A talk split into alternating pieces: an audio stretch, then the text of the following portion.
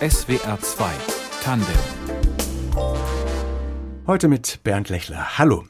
Geldwäsche ist ein relativ niedliches Wort für einen kriminellen Vorgang, der jeden Tag auf der ganzen Welt und auch in Deutschland, gerade in Deutschland, gewaltigen Schaden anrichtet. Schwere Verbrechen bleiben dadurch ungeahndet, der Gemeinschaft gehen Milliarden verloren, Immobilienpreise steigen auch deswegen, die Demokratie kann erodieren, afrikanische Staaten verarmen stärker, alles durch Geldwäsche. Das klingt zugespitzt, ist es aber kaum.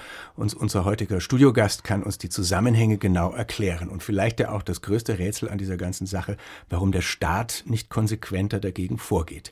Andreas Frank war früher selbst Banker, seit vielen Jahren recherchiert er zum Thema Geldwäsche und inzwischen wird er vom Bundestag oder vom Europarat als Berater auch eingeladen. Willkommen bei Tandem, Herr Frank. Ja, freut freut mich hier zu sein. Vielleicht steigen wir mit einem ganz konkreten Beispiel ein, wo in unserem alltäglichen Umfeld steckt oftmals schmutziges Geld und wo kommt das her? Wir finden es überall, dieses Geld, weil unsere Wirtschaft ist eine Geldwirtschaft und die Motivation, Verbrechen zu begehen, ist Geld, Gewinne. Und Sie wissen ja, das ist eigentlich die Definition von Geldwäsche, wenn man diese Gelder aus Straftaten verschleiert. Und deshalb findet der Normalbürger es täglich konfrontiert mit Geldwäsche in Form von Korruption, von Klimawandel, von Fußball, von Ukraine-Krieg. Überall spielt schmutziges Geld eine sehr große Rolle. Da kommen wir dann detailliert noch drauf, auch die Zusammenhänge. Deutschland ist offenbar geradezu ein Paradies für Geldwäscher. Vielleicht haben Sie da ein Beispiel dazu. Was ist bei uns anders als in anderen Ländern? Ja gut, alle großen Industrienationen haben das Problem, weil nur in großen Märkten das Geld so gewaschen werden kann, dass es nicht sichtbar ist. Wir haben liquide Märkte, Börse. Wir haben ein relativ positives rechtsstaatliches System. Das Eigentum wird geschützt. Auch das ist eine Motivation, um in Deutschland Geld zu waschen. Hier sitzt kein Herr Putin oder sonst jemand, der das Geld einfach abschöpft. Und das heißt, in unseren Staaten werden die Geldwäscher eigentlich zunächst geschützt. Das Problem ist eigentlich, dass von der Strafverfolgungsseite, auch von der Gesetzesdurchsetzung dermaßen viel Defizite da sind, dass diese Geldwäscher davonkommen. Ich darf ein Beispiel machen. Ich saß 2012 mit dem Herrn Dr. Scarpinato.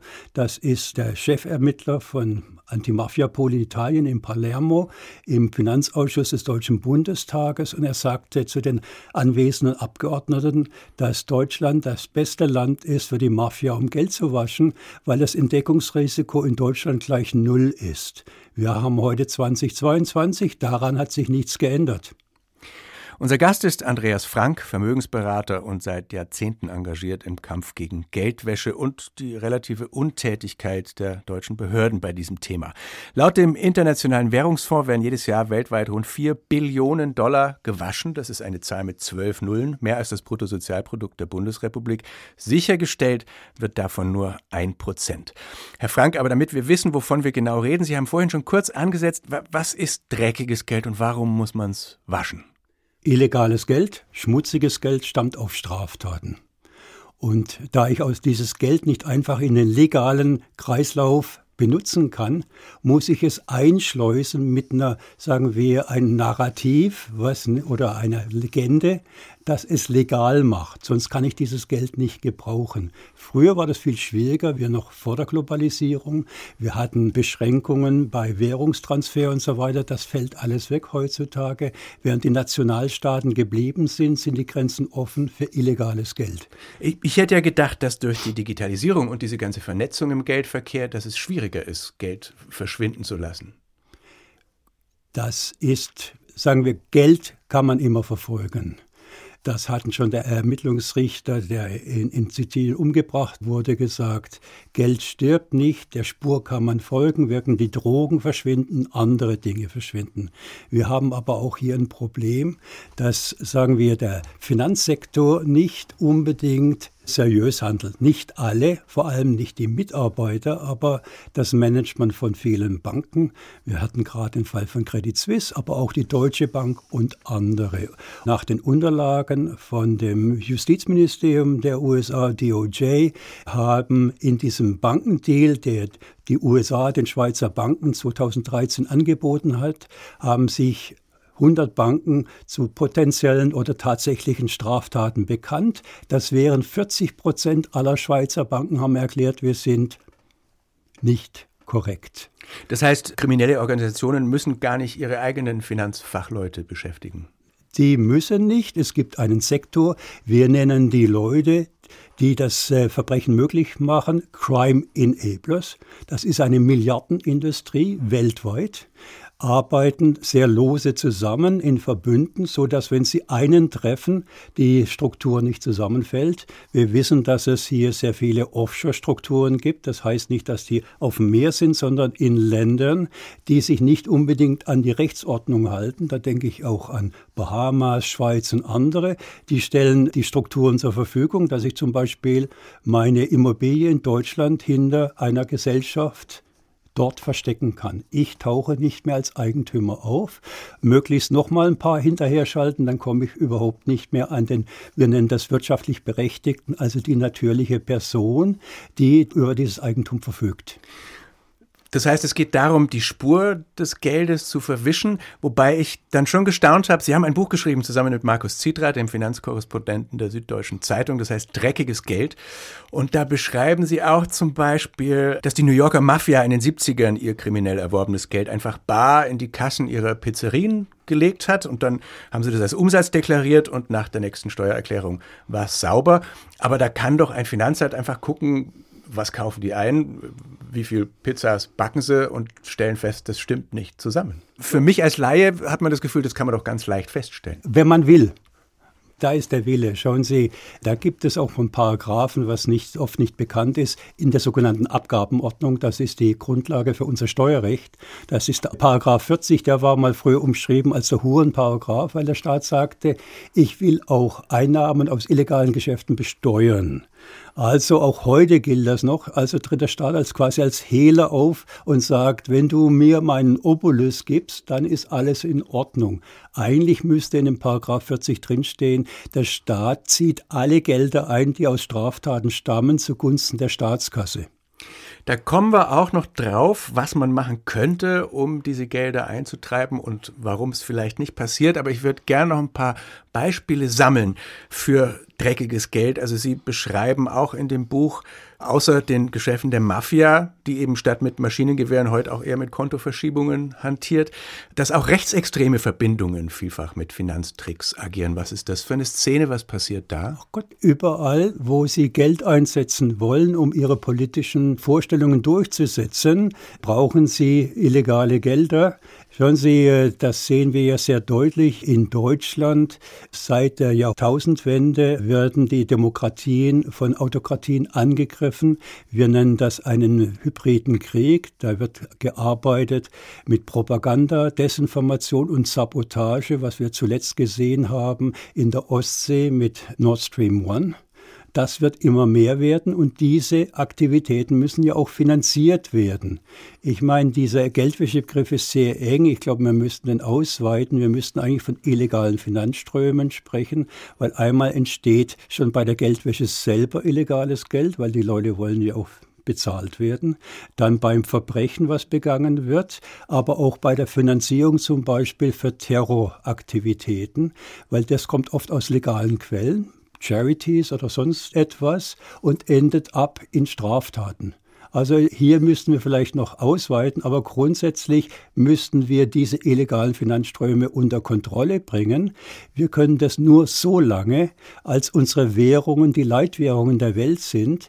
Wenn das verloren geht, also Dollar nicht mehr 80 Prozent vom Welthandel ist, dann können wir die Finanzströme nicht mehr verfolgen. Deswegen die Bemühungen von Autokratien wie Russland und China wegzukommen vom Dollar und vom Euro und ihre eigenen Währungen nach vorne zu bringen, weil dann kann sie niemand mehr kontrollieren. Auch Kryptowährung, wie jeder weiß, wird von der organisierten Kriminalität genutzt im großen Stil.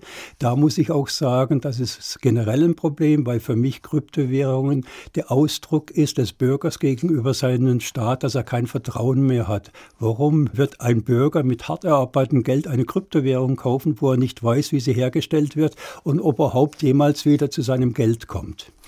Um diese laxe Verfolgung der zweifelhaften Geldströme noch mal an einem kleineren Beispiel vielleicht anzugehen. Sie haben im Casino in Baden-Baden hier vor einigen Jahren eine persönliche Recherche angestellt und haben damals Ihre Schwiegermutter an den Roulette-Tisch geschickt.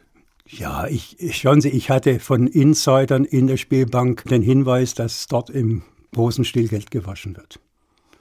Und ich habe dann auch äh, eine Beschwerde beim Regierungspräsidium Karlsruhe gemacht, was die Aufsichtsbehörde für das Glücksspiel in Baden-Württemberg war und ist.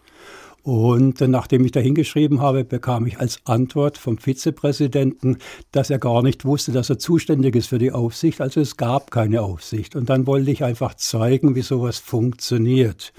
Und deswegen hat mir meine Schwiegermutter geholfen. Wir haben einen Geldbetrag aus der Schweiz geschickt an die Spielbank. Dort wurde in der Spielbank ein sogenanntes Depot, quasi ein Bankkonto aufgemacht. Die Spielbank hat also vorne Spiel durchgestrichen, war plötzlich eine Bank und man konnte Geld rein überweisen und raus überweisen. Ging natürlich über die Stadtsparkasse Baden-Baden. Es gab dann eine Anfrage auch vom BaFin, aber wie immer verlief das alles im Sand. Weil was ähnliches ist nochmal später passiert. Mit Frontal 21 wurde ein Russe eingeflogen mit angeblich zwei Millionen im Koffer.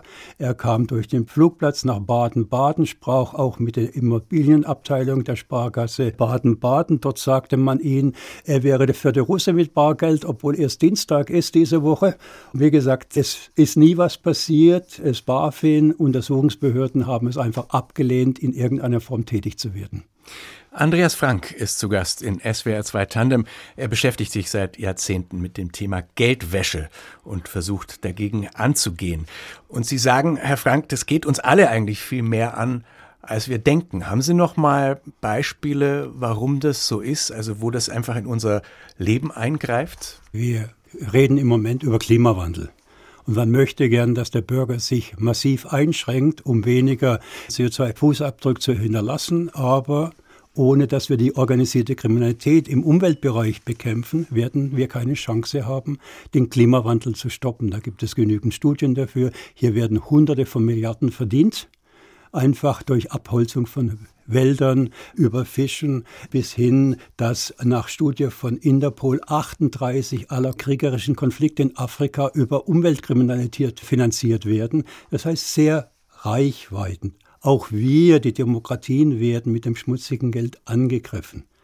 Und deswegen ist es eigentlich unverständlich, dass unser Staat dieses Geld unversteuert lässt. Er könnte nämlich dieses Geld versuchen einzufrieren, wenn er weiß, wer hinter diesen illegalen Vermögen steckt und könnte es der Staatskasse zugutekommen lassen, dann hätten wir relativ schnell einen ausgeglichenen Haushalt. Wir könnten unsere alten Schulden abbauen.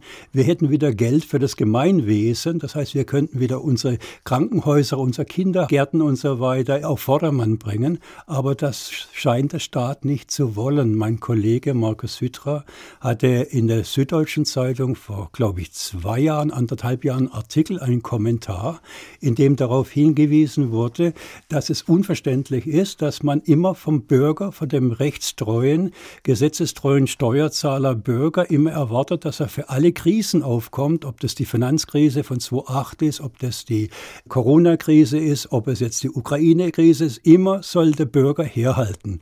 Und die Gelder in Milliardenhöhe, die sich bei uns verstecken aus kriminellen Machenschaften von Oligarchen und so weiter, die werden nicht aufgedeckt.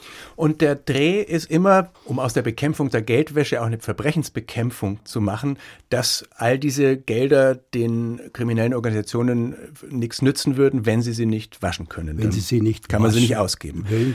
Ein anderer Bereich im Alltäglichen, wo uns das auch alle betrifft, sind die teuren Immobilien, die ja wirklich in den letzten zehn Jahren so teuer geworden sind, dass es den sozialen Frieden gefährdet. Sie sagen, Geldwäsche verschärft auch dieses Problem. Wie?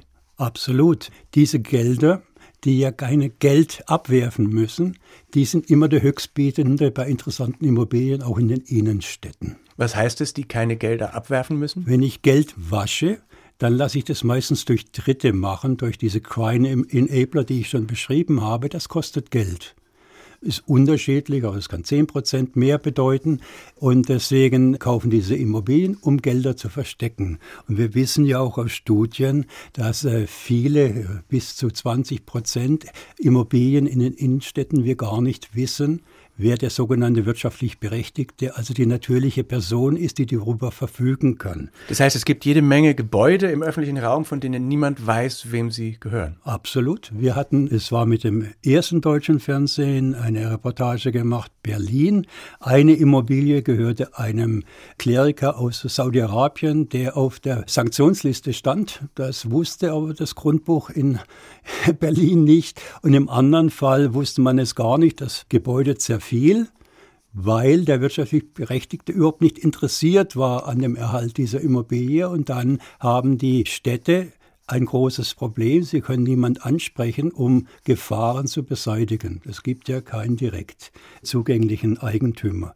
Und äh, ich habe es jetzt wieder erlebt im Zusammenhang mit der Grundsteuerreform wo ja viele Bürger betroffen sind. Heute noch werden Seminare besucht, um endlich diesen Steuerbescheid auszufüllen, wo wir ja angeben müssen Quadratmeter und alles. Das heißt, der Bürger rutscht auf den Boden, er misst aus, weil eine falsche Abgabe könnte als Steuerhinterziehung gewertet werden.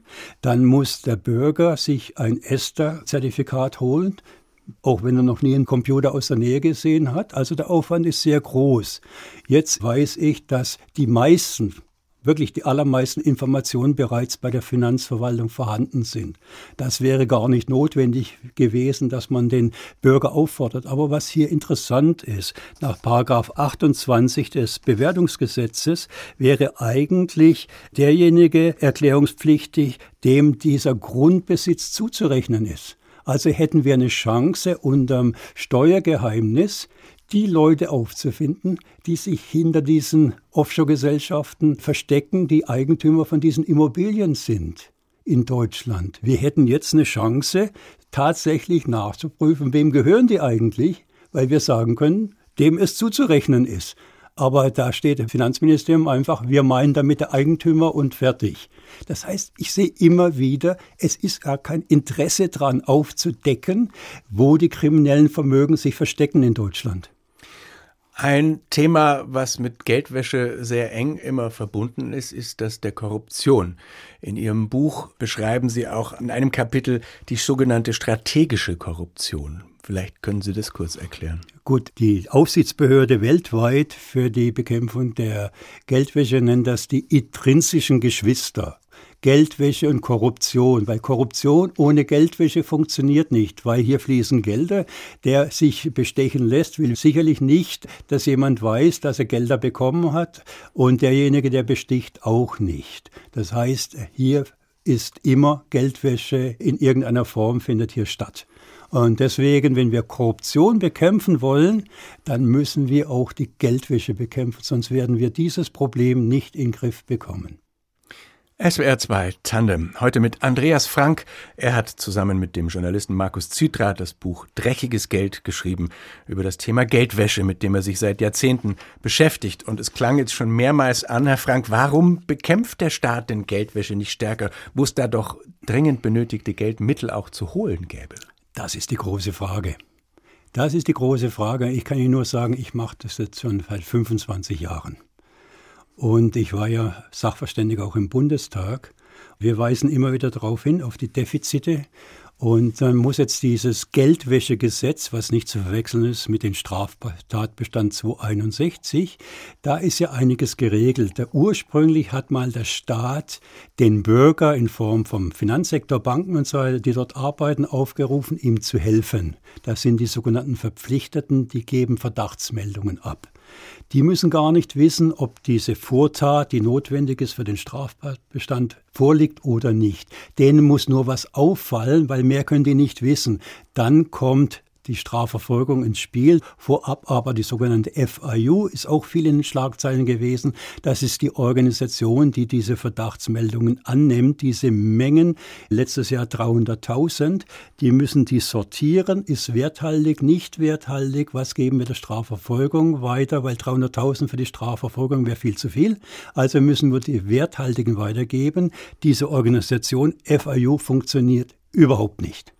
Dann haben wir Aufsichtsbehörden genannt in diesem Geldwäschegesetz. Das ist einmal der Finanzsektor, das sind die Banken, das ist berühmte BaFin in Frankfurt und Bonn und anderen Niederlassungen. Und dann haben wir den sogenannten Nicht-Finanzsektor. Das sind die Goldhändler, Autohändler und so weiter, von denen wir auch sehr viel, Immobilienmakler, sehr viel hören. Und da gibt es auch Aufsicht. Dort sind die Länder zuständig funktioniert nach Aussagen der Länder überhaupt nicht. Das heißt, es gibt Gesetze, die werden aber nicht angewendet. Die werden nicht angewendet seit Inkrafttreten 1993. Das hat mich dazu gebracht, dass ich durch einen befreundeten Bundestagsabgeordneten den wissenschaftlichen Dienst des Deutschen Bundestages mit dieser Frage beschäftigt hat. Und die Antwort war relativ deprimierend. Er sagt, die Legislative, also der Gesetzgeber in Deutschland, hat keinen Rechtsbehelf. Er kann die Exekutive nicht dazu zwingen, Gesetze umzusetzen. Das ist frappierend, weil ich kann dann Gesetze machen, so viel ich will. Wenn der Exekutive die nicht anwendet, passiert nichts. Aber es gibt ja auch noch äh, Lücken im Gesetzesbereich, also das BKA zum Beispiel, habe ich in Ihrem Buch gelesen, hat schon in den 80ern eine Beweislastumkehr empfohlen, also dass die Polizei verdächtiges Geld beschlagnahmen darf und die Besitzer dann eben vortreten müssten und nachweisen, dass es aus legalen Quellen stammt. Das ist aber auch vier Jahrzehnte später noch nicht umgesetzt. Was spricht denn dagegen? Ja, das müssen Sie die Politiker fragen. Äh, schauen Sie, wir haben immer diese Probleme gehabt, auch beim sogenannten Straftat, Selbstgeldwäsche. Also wieso war es nicht strafbar, wenn der Kriminelle, der illegales Geld verschleiert hat, es selbst getan hat, war es nicht strafbar, weil man gedacht hat, mit der anderen Tat, wenn man ihn erwischt, ist alles abgetan. Man hat sich dagegen gewehrt, obwohl man sich international dazu verpflichtet hatte. Man hat Gutachten in Auftrag gegeben und was weiß ich, um einfach in die Länge zu ziehen. Das ist ein Prozess, wo ich nicht verstehe und es ist nicht mehr was man so umschreiben könnte mit Dummheit oder sonst was, sondern es muss vorsätzlich passieren. Die Leute wollen nicht an dieses Thema ran. Und ich frage immer, was verdient ihr dabei? Was hat die Bevölkerung von Deutschland davon, dass Deutschland nach wie vor ein Geldwäscheparadies ist? Alle Bereiche, wo der Staat zuständig ist im Bereich Geldwäschebekämpfung, funktionieren nicht. Jetzt gehen wir davon aus noch, wir haben noch einen Bereich, das ist die sogenannte Strafverfolgung. Dort weiß ich von Kollegen, einer der erfolgsreichsten in Frankfurt, dass die unterbesetzt sind, schlecht bezahlt werden. Also auch dort will man gar nicht, dass ermittelt wird. Ein anderes Beispiel ist, dass man bei uns, anders als in vielen anderen EU-Staaten, Immobilien immer noch mit Bargeld kaufen darf. Gibt es irgendwas, was dafür spricht? Überhaupt nichts. Überhaupt gar kein Problem. Aber man will nicht. Man will eine 30.000er Grenze, glaube ich, einführen. Aber das ist einfach Tagesstimmung. Einmal kommt das, einmal kommt das, aber nichts Konkretes. Und wissen Sie, wir sind auch in vielen Bereichen hinterher. In Portugal gibt es ein sehr tiefes Bargeldlimit. Also über dem können Sie nicht Bargeld zahlen, aber Sie können an jedem Geldautomaten können Sie Überweisungen tätigen. Warum kann ich nicht um die Ecke gehen und dem Laden die Überweisung machen über einen größeren Betrag? Dann ist es klar offensichtlich die Geldfluss und ich kann den nachverfolgen. Hat es denn für eine Volkswirtschaft auch irgendwelche Vorteile, wenn schmutziges Geld im Umlauf ist? Das behaupten manche, wie früher auch Korruption. Wenn Sie in den alten Lehrbüchern schauen, ich bin Diplomkaufmann, also ich habe Wirtschaft studiert, dann meinte man, nützliche Aufwandungen konnte man sogar abschreiben steuerlich. Man meinte, das wäre das Schmiergeld für die Wirtschaft. Dem ist nicht so. Korruption unterwandert die Wirtschaft, ändert die Verhältnisse. Es ist nicht mehr, dass man sich für die besten Produkte zum niedrigsten Preis, sondern man geht durch Bestechung, durch Korruption versucht man sich Vorteile zu verschaffen.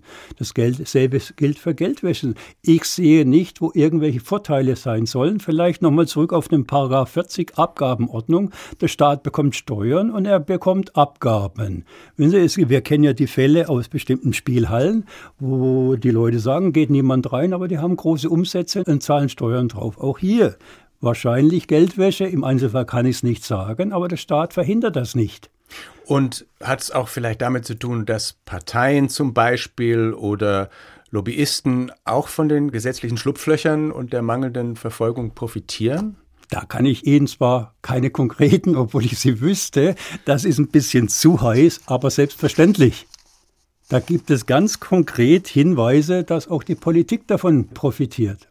Ich war neulich in Israel auf dem Kongress, äh, Weltgipfel für die Terrorbekämpfung. Da war ein Herr dabei, der war früher Direktor vom Bundesnachrichtendienst, dann war er vom äh, Nachrichtendienst der Europäischen Union und ich fragte ihn, Sie waren hier im inneren Zirkel in Deutschland, in der Verwaltung, warum wird in Deutschland nichts gegen Geldwäsche unternommen? Dann sagte er zu mir, das wollen die Eliten in Deutschland nicht. Ähm, da blieb mir etwas die Sprache weg, weil äh, das sind Aussagen, die gehören nicht in eine Demokratie, die gehören in eine Autokratie. Was wäre denn Ihre erste Forderung, wenn Sie irgendwas durchsetzen könnten, was sich ändern müsste? Ich würde einfach vorschlagen, die Demokratien, die ja auch Transparenz benötigen, die könnten doch einfach hier sagen, wir wollen wissen, wer uns besitzt. Vor allem wir Bürger wollen wissen, in welchem Haus ich wohne, wer ist der Eigentümer, wer setzt meine Miete fest. Und wir sagen einfach, wir wollen wissen, wer die natürliche Person ist, so wie die italienische Antimafia-Polizei und Staatsanwaltschaft auffordern, sobald ein Verdacht auf Mafia ist, einziehen, einfrieren die können gerne vor Gericht gehen und nachweisen, dass sie legaler Eigentümer sind. Sie müssen aber auch beweisen, wo diese Gelder herkommen. Sonst zieht der Staat diese Gelder ein zugunsten der Staatskasse. Und was noch sehr wichtig ist dazu, wir müssen es verbieten, die westlichen Welt, die G7, dass diese Offshore-Strukturen, also diese Verschleierungsstrukturen genutzt werden können. Die Länder, die da nicht mitmachen, müssen einfach als Feinde eingeschätzt werden. Da alle vom Dollar und vom Euro abhängig sind, können wir das im Moment noch tun. Ich sehe ein Problem. Die Verschuldung der Demokratien weltweit ist extrem stark ansteigend. In der Wirtschaftstheorie hatten wir früher mal gesagt, alles, was über 60 Prozent, also Verschuldung zu Bruttoinlandsprodukt ist, verhindert Wachstum. Der Herr Draghi ist kurz bevor er weggegangen ist bei der EZB hat gesagt, das alte 60 ist das neue 100, aber wir sind in vielen Demokratien weit drüber.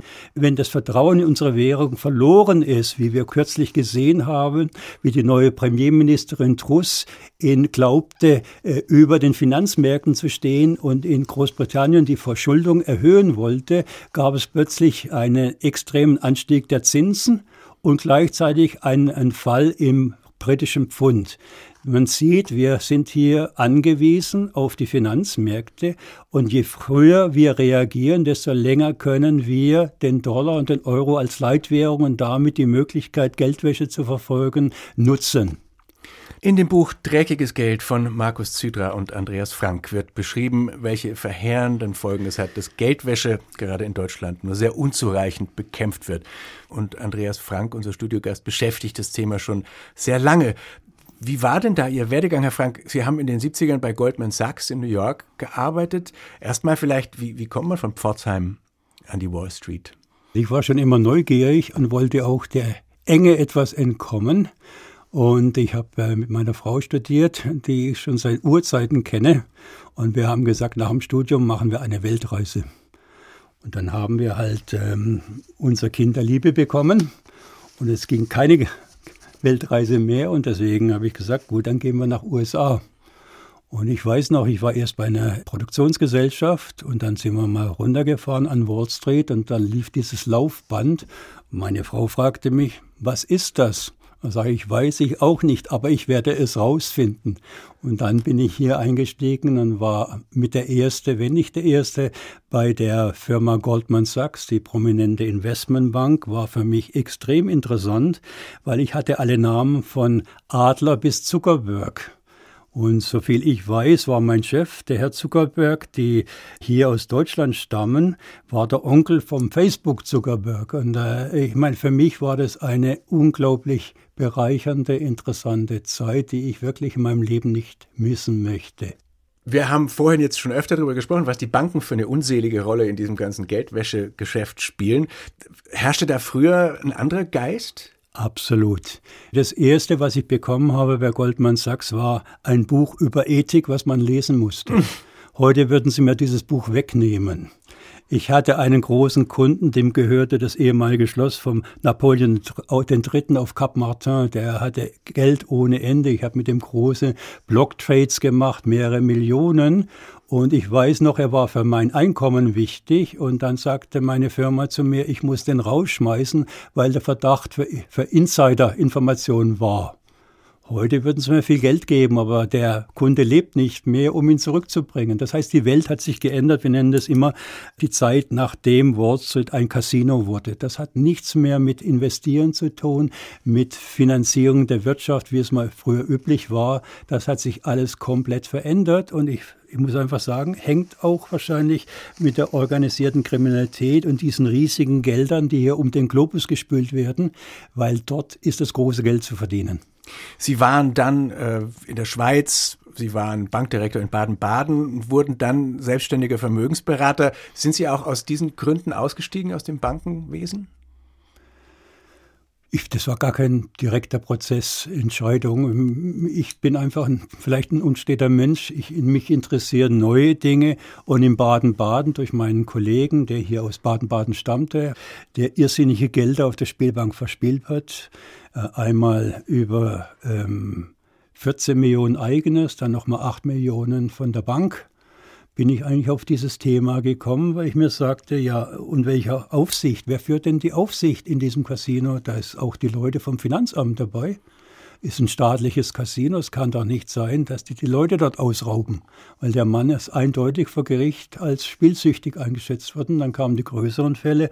Einer Vertreter für Daimler-Benz in den östlichen Ländern, der hat, glaube ich, um die 100 Millionen verspielt. Ich meine, ich habe dann die Listen gehabt. Ich rede nicht über irgendetwas. Ich habe immer die Dokumente dazu. Und dann kam noch mal ein Mitarbeiter der Sparkasse Lahr, der auch um die 20, 30 verspielt hat. Und die Spielbank hat immer gesagt, wir wussten nicht davon. Dabei wussten sie sehr wohl davon. Und jetzt beschäftigen Sie sich damit und äh, kämpfen dagegen seit 25 Jahren ungefähr. Und als Privatmann, ne? Absolut. Ich verdiene da kein Geld damit. Ich hole mir nur Ärger ins Haus. da muss ich meiner Frau danken, die da immer brav mitmacht. Aber ich denke einfach, schauen Sie, ich komme aus der Generation nach dem Krieg. Ich bin Jahrgang 51 und wir hatten damals gesagt oder uns geschworen, nie wieder eine menschenverachtende Autokratie in Deutschland. Demokratie muss von den Bürgern verteidigt werden. Wir haben gesagt, nie wieder eine Obrigkeitsverwaltung, die arbeiten für uns und nicht wir für sie. Und diese Verwaltung ist transparent und nicht der Bürger.